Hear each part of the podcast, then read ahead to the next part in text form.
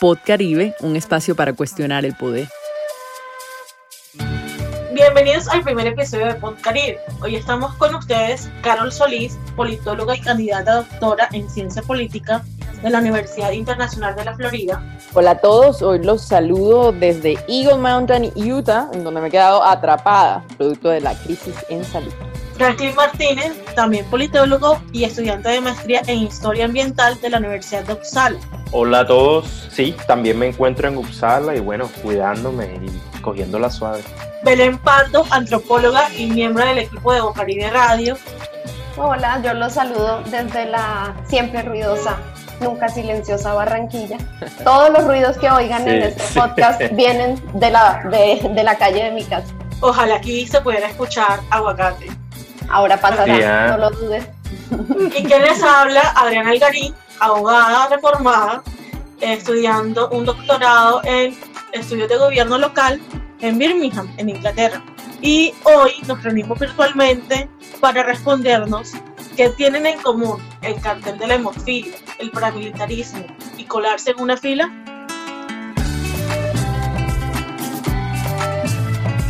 Pod Caribe, un espacio para cuestionar el poder.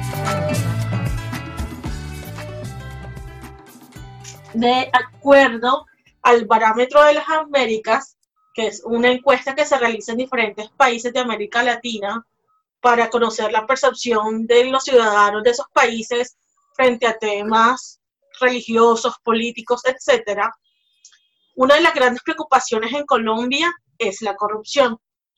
Lo curioso de esto es que conforme a la encuesta realizada en Colombia por el Observatorio de la Democracia de la Universidad de los Andes, el valor que se le da a esta preocupación varía conforme si vemos o lo analizamos por el tipo de educación de la persona que respondió a la encuesta o dónde se encuentra en, en el país. Así, por ejemplo, si comparamos una persona con estudios de universidad y posgrado, la corrupción es su mayor preocupación, mientras que una persona sin estudios, su mayor preocupación es la economía. En la región Caribe, sin embargo, vemos que la corrupción es la cuarta preocupación para los habitantes de nuestra región después de la economía, el conflicto y la seguridad. Y de pronto para quienes nos están escuchando, la corrupción sí sea el mayor problema que nos enfrentamos en Colombia, o tal vez, como lo dijo alguna vez el expresidente Julio César Turbay, solamente sea necesario reducirla a sus justas proporciones. Así es, Adriana, y es curioso conversar ahora de manera virtual sobre el tema de, de la corrupción, porque el COVID-19, también llamado el coronavirus, está poniendo más a la vista el tema de la corrupción y cómo en este momento le está costando la vida a cientos de miles de personas eh, en todo el mundo y en el caso particular de Colombia nos pone en, una encrucijada que es cómo hacer control político y cómo trabajar o cómo analizar desde la sociedad civil eh, el tema de la corrupción y hacer control político desde la distancia, desde tu casa, desde desde donde te encuentres. Eh, al 4 de mayo de 2020, de acuerdo al Ministerio de Salud y al Instituto Nacional de Salud, eh, ahora hay 7.973 casos de personas infectadas eh, y en todo el país 358 fallecidos.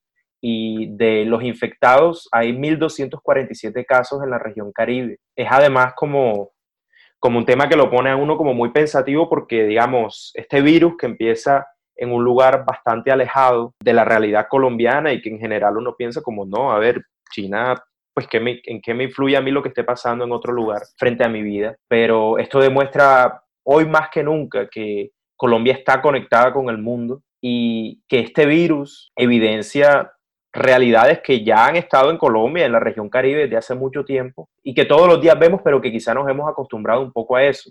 El desempleo, y en, otros casos el empleo informal, la falta de acceso a servicios públicos y la pobreza, todos mezclados en un contexto en que tenemos que quedarnos en la casa. Y si tú dependes del empleo informal, de salir a la calle, de rebuscarte y de buscar con, con qué sobrevivir, y además de eso en tu casa no tienes servicios públicos, no tienes electricidad, no tienes agua, ¿cómo hace uno para vivir en, en, este contexto? Por ahí vi una, una, caricatura que me pareció curiosa porque decía este tema de, de que más feliz que corrupto en pandemia. y, en este caso creo que vale la pena nosotros también, eh, siguiendo con tu pregunta, Adriana, considerar esto. ¿Cómo hace uno desde, desde esta pandemia para, para hablar sobre corrupción?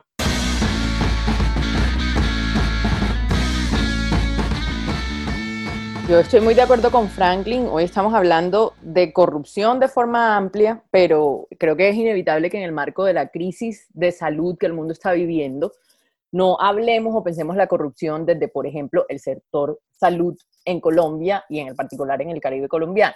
Robarse el dinero de la salud debería ser un delito castigado con todo el peso de la ley. Esta pandemia nos ha hecho reflexionar profundamente sobre ello, nos ha hecho además hablar de solidaridad o apelar a la solidaridad, pero la corrupción no descansa. Creo que esa es una gran paradoja con la que estamos a la que hay que hacerle frente en el contexto que tenemos hoy de una crisis de salud mundial. Y no descansa la corrupción, en especial en una región como América Latina, que es de las más corruptas del mundo, y en un país como Colombia, en donde la corrupción es una práctica bastante común.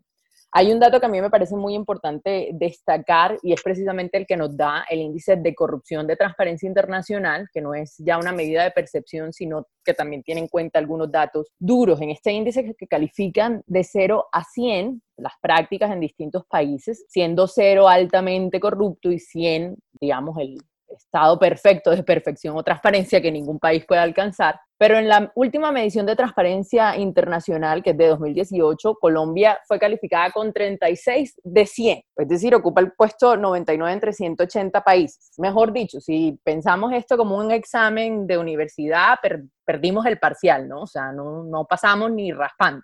Y esta cifra es tremendamente relevante porque lo que nos muestra es que vivimos o convivimos en un país altamente corrupto y por supuesto que la pandemia no es la excepción de ser susceptible a esas prácticas corruptas. Por eso no extraña que mucha gente hoy esté indignada y con justa razón por los posibles actos de corrupción relacionados con la pandemia y vemos eh, iniciativas como la Vacatón que recauda más de 5 mil millones, pero paralelo a ello vemos denuncias de sobrecostos en contratos, contratos innecesarios para el momento histórico que estamos viviendo y la gente inevitablemente está discutiendo esto y creo que eso es positivo en términos de una reacción apropiada de la sociedad civil para hacerle frente a posibles casos de corrupción. Yo, sin embargo, tendría una pregunta de pronto volviendo a la que mencionaba eh, Adri al inicio, de qué tienen que ver el cartel de la hemofilia o colarse en la fila con la corrupción, porque de alguna manera, y creo lo, lo traigo a colación porque las cifras que revelan que, por ejemplo, en el Caribe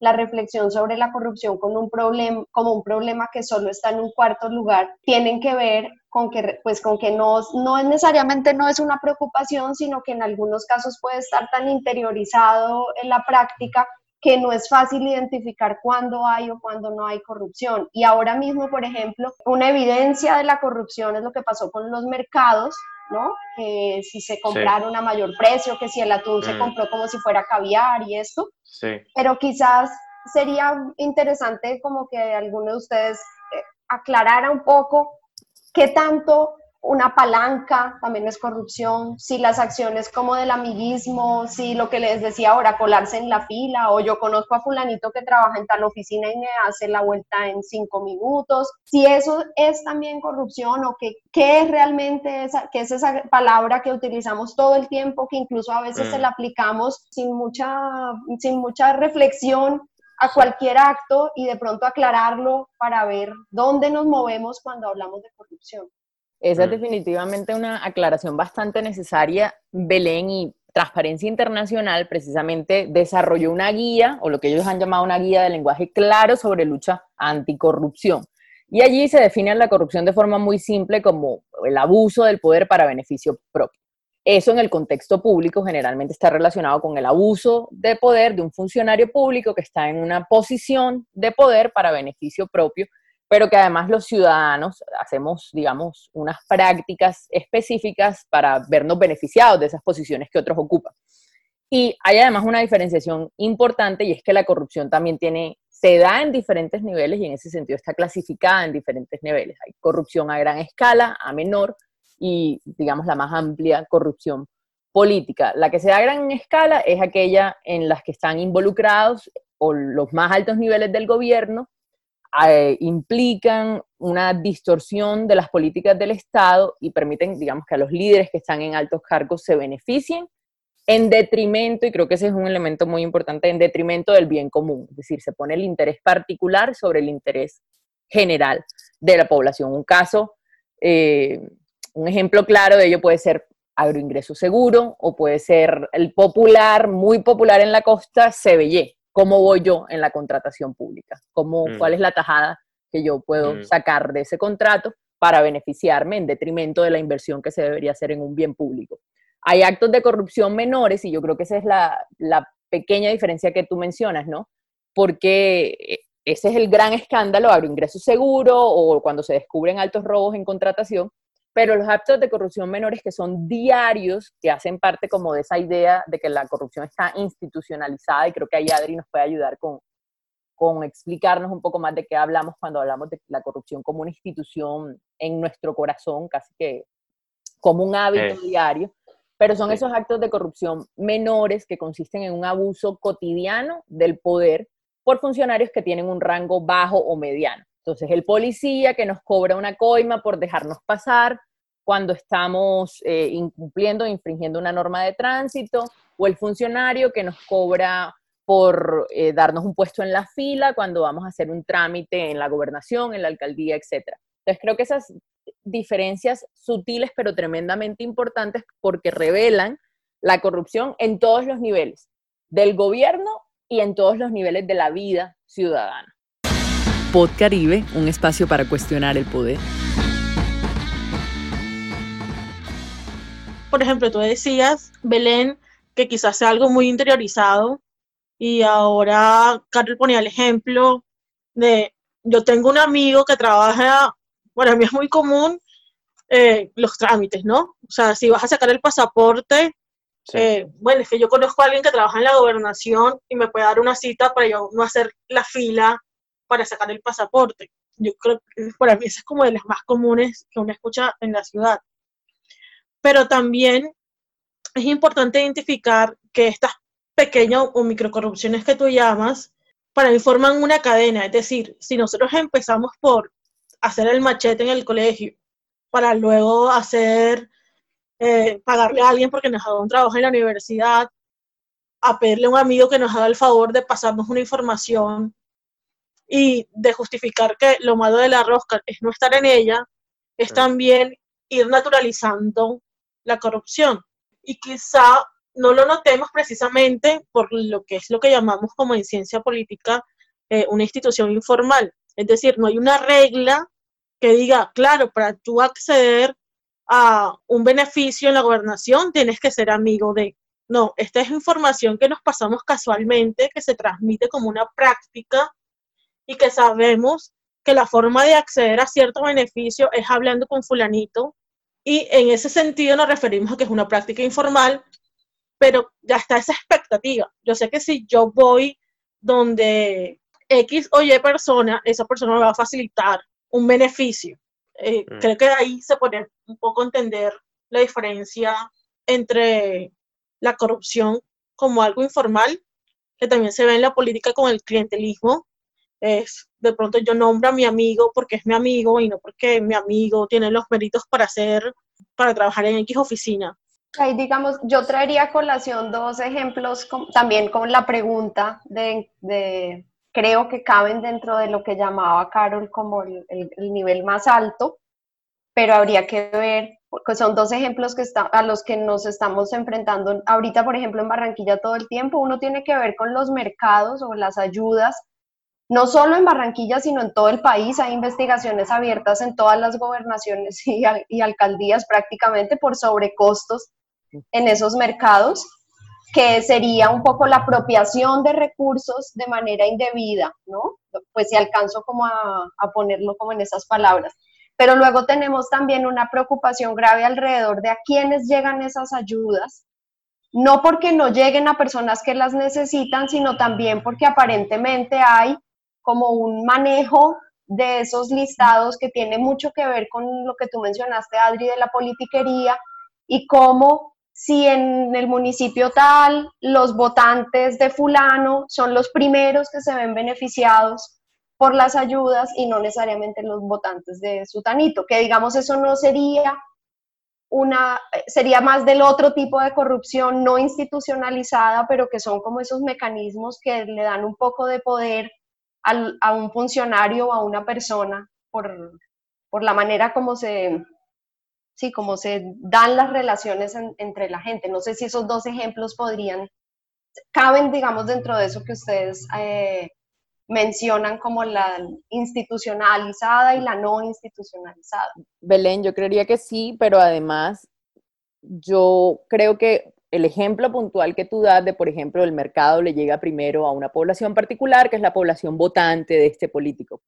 Eso cae muy bien para el ejemplo de la otra forma de institución, pues, que al final termina siendo casi que la misma, pero es el clientelismo, el clientelismo al que estamos tan acostumbrados en el Caribe colombiano, en el que alguien se ve beneficiado sin tener méritos o condiciones excepcionales para algo, incluso si eso es recibir un mercado primero, pero se ve beneficiado a partir de una posición de poder ocupada por otra persona para garantizar, por ejemplo, que sigan votando por él, o cuando vemos la sobrepersonalización, si se quiere llamar así, de enviar un mercado con la foto del alcalde en vez de a la alcaldía como institución. Sí, bueno, hay una cosa allí que a mí sí me parece importante destacar eh, frente, y es, lo irónico porque me hiciste recordar que en Barranquilla, por ejemplo, se supone que los mercados están siendo entregados sin recurrir a esas redes. Y precisamente una de las cosas que se le está criticando al alcalde Jaime Pumarejo es que no ha recurrido a las redes de líderes comunitarios, es decir, la Junta de Acción Comunal, los ediles, incluso los alcaldes locales, para verificar de pronto cuál es la población más necesitada. Y como decía Franklin al principio, estas decisiones cuestan vidas. Hay gente que en efecto está pasando hambre y no recibe ningún tipo de ayuda.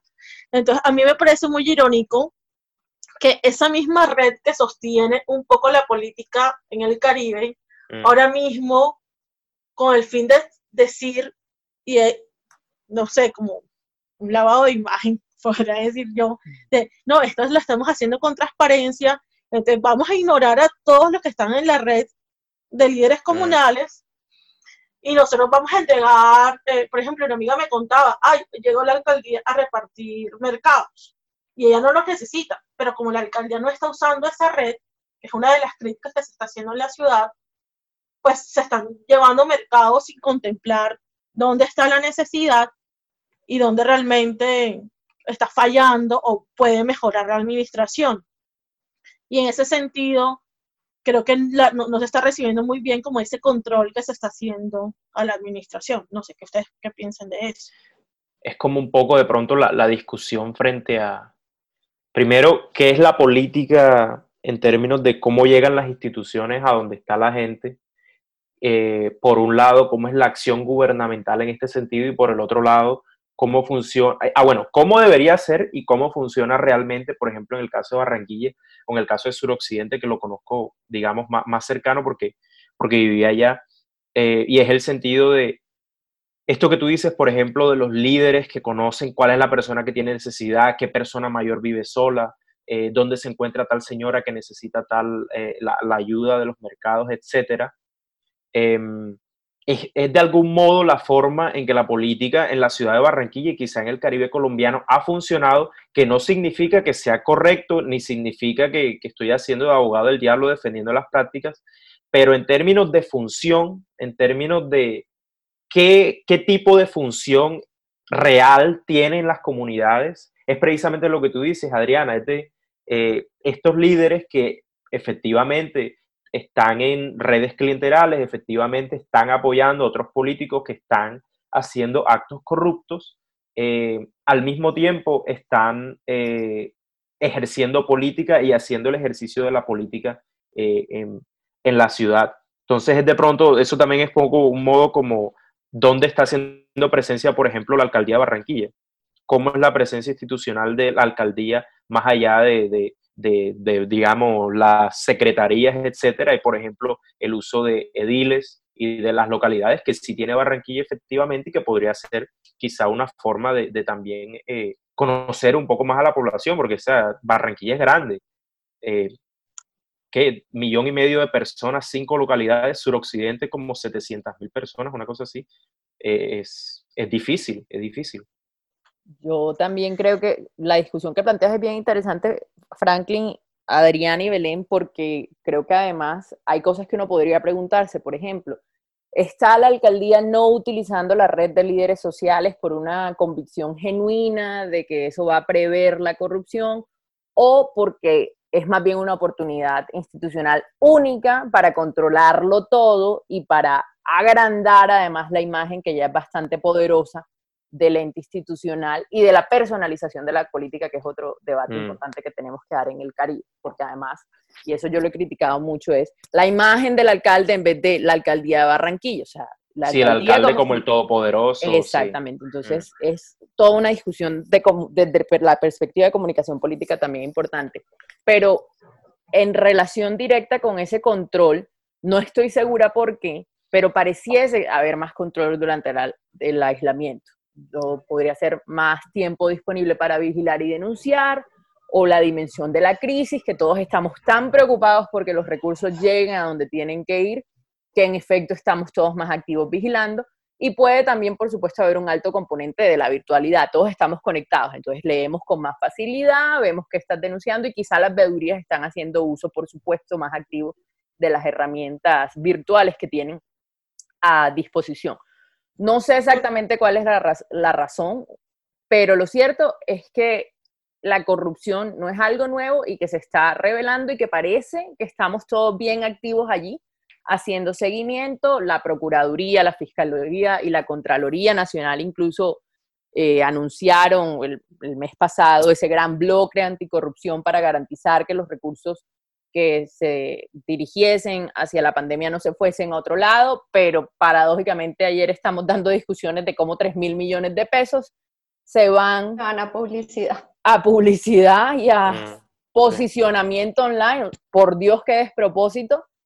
Además de los recursos de la paz. Entonces hay todas unas discusiones mm. paralelas que dar sobre corrupción, sobre gastos no éticos, que es además tan trascendental porque está, por ejemplo, el alcalde que dice, aquí no hay sobrecosto, yo estoy entregando un mercado de 115 mil pesos, lo que pasa es que me están cobrando 20 eh, mil adicional por mercado para la entrega, para el empaque.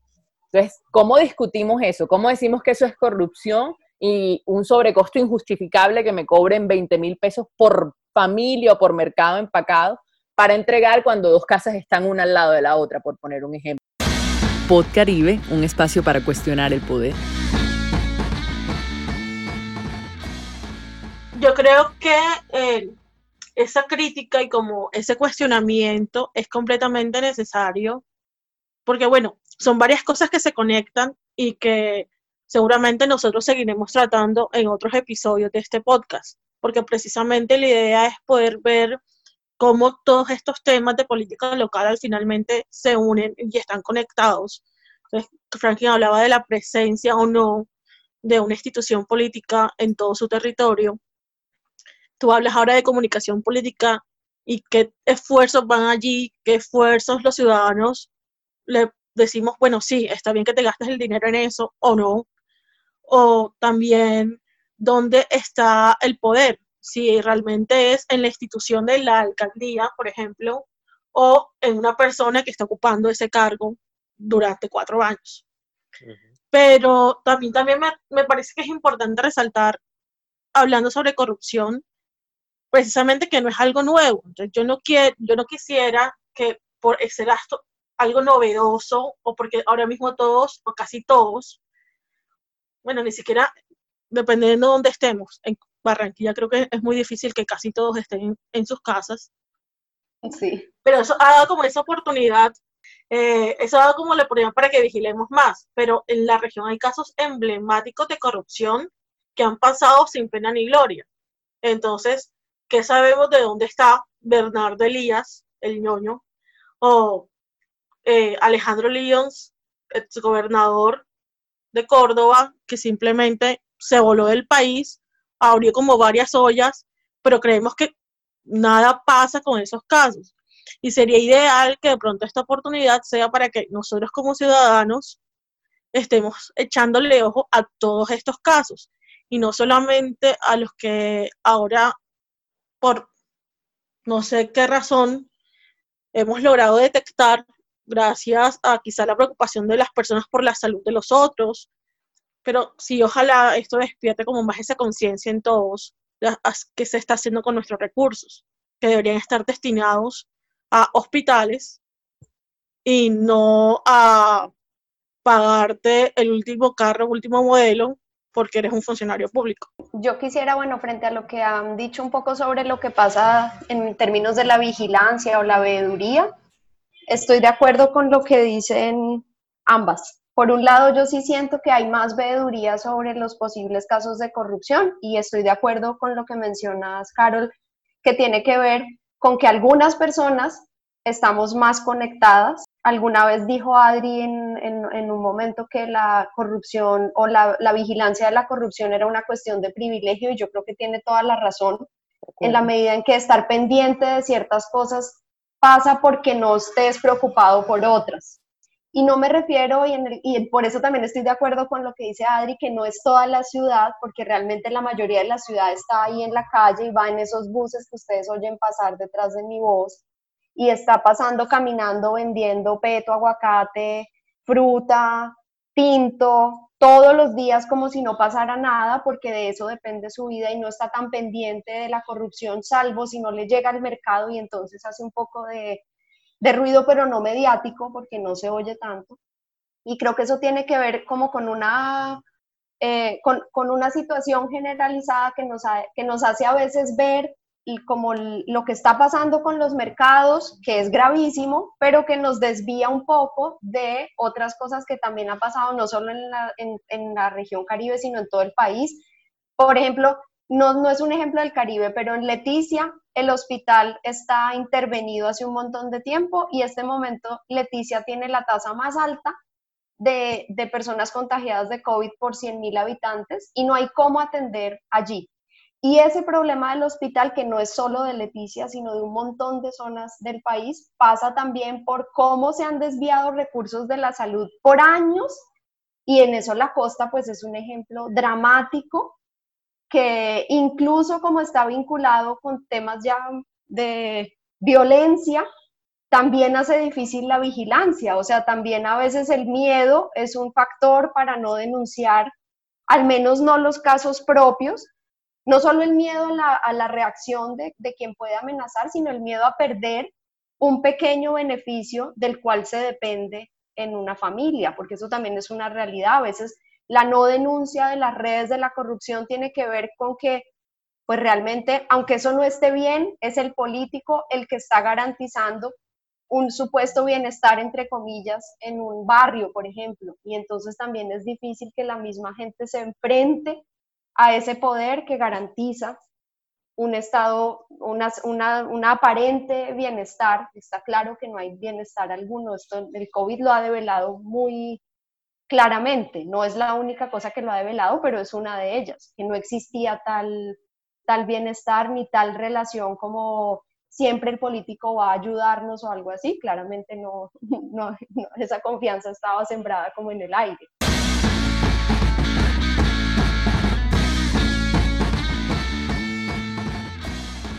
Belén, y ahora que mencionas y retomas el tema salud, yo quisiera que este podcast no se quedara sin compartir una cifra que a mí me parece tan dramática, y es que el sector salud mueve alrededor de 50 billones de pesos anuales. Esa es una cifra inmensa, es un sector con muchísimos recursos y el 75% de esos recursos provienen de dineros públicos, o sea, el dinero del bolsillo de todos que pagamos vía nuestros impuestos. Y ¿Qué quiere decir eso? Que si estamos en un país altamente corrupto y el 75% de los recursos de un sector específico dependen de dineros públicos, son dineros que están en riesgo. Por eso, cuando el Procurador General de la Nación ha denunciado o ha hablado con contundencia de la corrupción en salud, lo que dice es que la pérdida que se da anual es de billones. Y eso es una cifra muy importante porque hoy, por ejemplo, tenemos preocupaciones porque hay médicos queriendo renunciar porque tienen salarios retrasados. porque no les llegan las herramientas que hoy necesitan para confrontar la crisis y son requisitos, dudas y reclamos legítimos e históricos que hemos venido ignorando o que en otros contextos, o sea, no es que tengan el salario atrasado hoy ni de hace un mes, es que esto es su realidad en todo tiempo y como casi nunca lo miramos, pero hoy la crisis nos ha obligado a ponerle el ojo a la salud y a la corrupción en salud y yo creo que es una mirada o un enfoque que ojalá podamos mantener desde la sociedad civil en diferentes momentos. Cuando Fabio Aristizábal, que es el superintendente de salud, estuvo en Barranquilla el año pasado, en el 2019, en la conferencia que dio, habló de que somos además tremendamente innovadores y creativos en corrupción. Había más de cinco formas de corrupción y más de 26 formas de abusos en el país, más de 40 modalidades de prácticas. O sea, somos tremendamente eh, creativos para hacer lo que decimos, echa la ley, echa la trampa.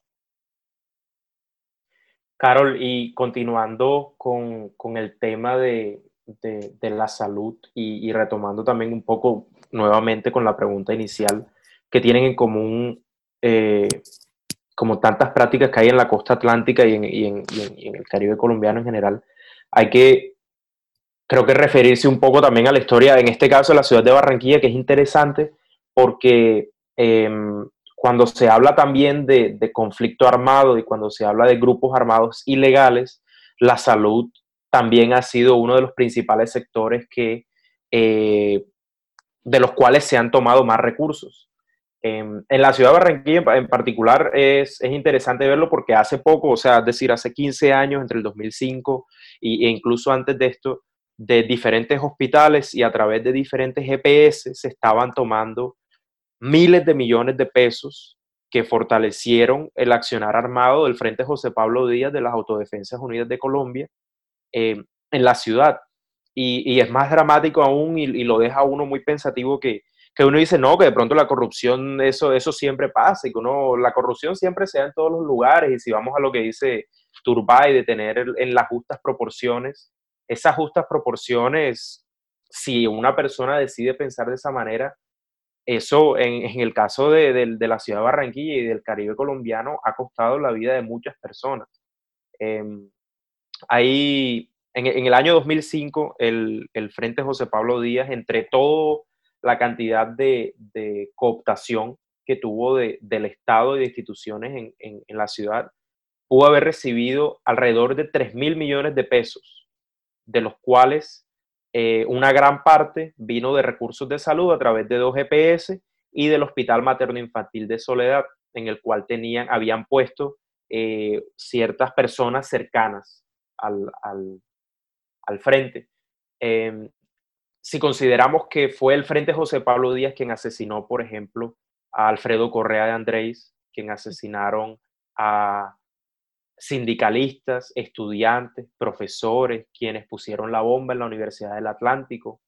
Em, creo que el tema se hace, se hace aún más cercano a uno porque estamos hablando de que gente corrupta se toma los recursos que todos estamos pagando con nuestros impuestos y los están utilizando para asesinar, para delinquir, para traficar droga, para fortalecer sus actividades y para salir al final casi que, ilesos de, cualquier tipo de accionar de, la justicia. Entonces, em, en, la ciudad hay que tener en cuenta este tema porque es que entonces no estamos hablando solamente de que sean, digamos, los políticos, sino que han sido grupos armados ilegales quienes han utilizado el sector salud una vez más para, para fortalecerse. Por ahí la silla vacía eh, hace ayer o antes de ayer publicó eh, con los dineros que se han robado, cuántas camas hubieran tenido de, emergencias en los diferentes departamentos de, de, la región Caribe. Eh, por ejemplo, en el departamento de Córdoba, con los 44 mil millones del cartel de la homofilia, hubieran podido tener entre 354 y 473 camas, cada una con un ventilador, por ejemplo. Em, lo mismo en, San Andrés, eh, muy seguramente también aquí en la ciudad de Barranquilla, en el departamento del Atlántico en general. Y son vidas, son personas, son gente que, diario le está trabajando, le está dando duro y que al final tú, tú cómo confías en el Estado si no, si, si, si, si todo esto está sucediendo diariamente y es casi que impune. Nos matan con acciones directas e indirectas. Exactamente, exactamente. Y yo creo que ahí, por ejemplo, eso que tú mencionas de la desconfianza del Estado, que un poco yo echo para atrás este rato que llevamos hablando y uno queda así como, como empujado contra el suelo por todo lo que hemos dicho y lo que ustedes, las cifras que han traído, estas últimas de lo de las camas son tenaces, porque además no son solo camas, o sea, lo que se destapó hace unos días sobre la desnutrición en La Guajira, que no tiene que ver con espacios físicos hospitalarios, sino con desnutrición de la población indígena por el abandono de muchos años de una región del país y por la corrupción tan grande de los políticos en esa zona, pues también lo dejan a uno así como eh, achicopalado pero pienso que un poco retomando eso que, que hace un ratico decía Carol, de que de alguna manera sí hay algunas personas que están poniendo más ojos sobre lo que está pasando, no solo individuos, sino que también hay organizaciones que llevan mucho tiempo vigilantes y denunciando lo que ocurre. Tú mencionaste a la silla vacía, que lleva prácticamente 10 años develando eh, las tramas de la corrupción pero pues hay muchas otras que, se han dedicado también a, hablar sobre el tema y a ponerlo sobre la mesa y quizás esta puede ser una invitación para, para estar pendiente de lo que dicen, por ejemplo, eso, la silla vacía, tejiendo democracia, eh, Funsicar, eh, la Contratopedia, que es desde Cartagena, la Sociedad de Ingenieros del Atlántico, el mismo Foro Costa Atlántica, ¿no? que más allá del, de la preocupación en este momento llevan un, tiempo largo tratando de ponerlo sobre la mesa y quizás pueden dar pistas para hacer otro, para seguir haciendo veeduría sobre, sobre lo que ocurre, que al final es no la única, pero una de las armas que uno tiene como, como ciudadano. Eh, yo creo que para finalizar nuestro primer episodio, sí es bueno como recordar que hay cosas que podemos hacer y que hay personas a las, que a las cuales podemos acudir.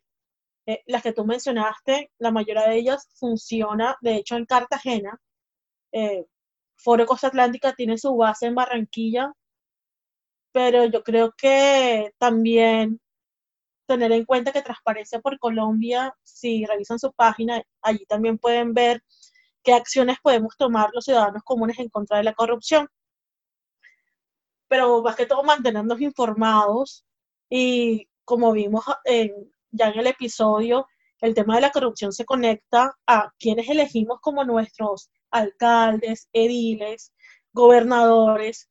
También pasa por un tema de a quienes apoyamos y que tanto conocemos acerca de cómo el conflicto armado eh, afecta no solamente la salud, o la seguridad del país, que es como el discurso que se vendió durante muchísimo tiempo, esto es un problema de seguridad, no, también es un problema que en conjunto con todas las cosas que suceden en el país, como la corrupción, afectan el diario vivir y el bienestar, me gustó mucho lo que dijo Belén, el aparente bienestar de nuestras comunidades.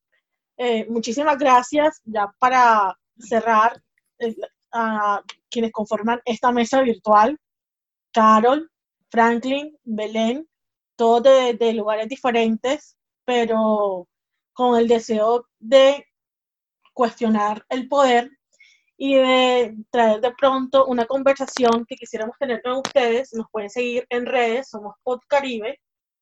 Y por favor, cuéntenos ustedes qué acciones toman contra la corrupción, cuál es su mayor preocupación frente a la corrupción, qué temas abordar y conversar con nosotros a través de la distancia. Muchísimas gracias. Esto fue Podcaribe, Cuestión de Poder. Hasta la próxima.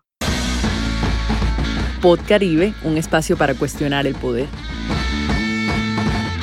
Este episodio se grabó el 5 de mayo de 2020 desde Barranquilla, Uppsala, Eagle Mountain y Birmingham. La canción que sonó es Mermelada Party del grupo Monoplónicos. Podcaribe es un proyecto de Adriana Algarín, Belén Pardo, Franklin Martínez y Carol Solís. ¿Qué pasa en mi barrio? ¿Cuál es el problema?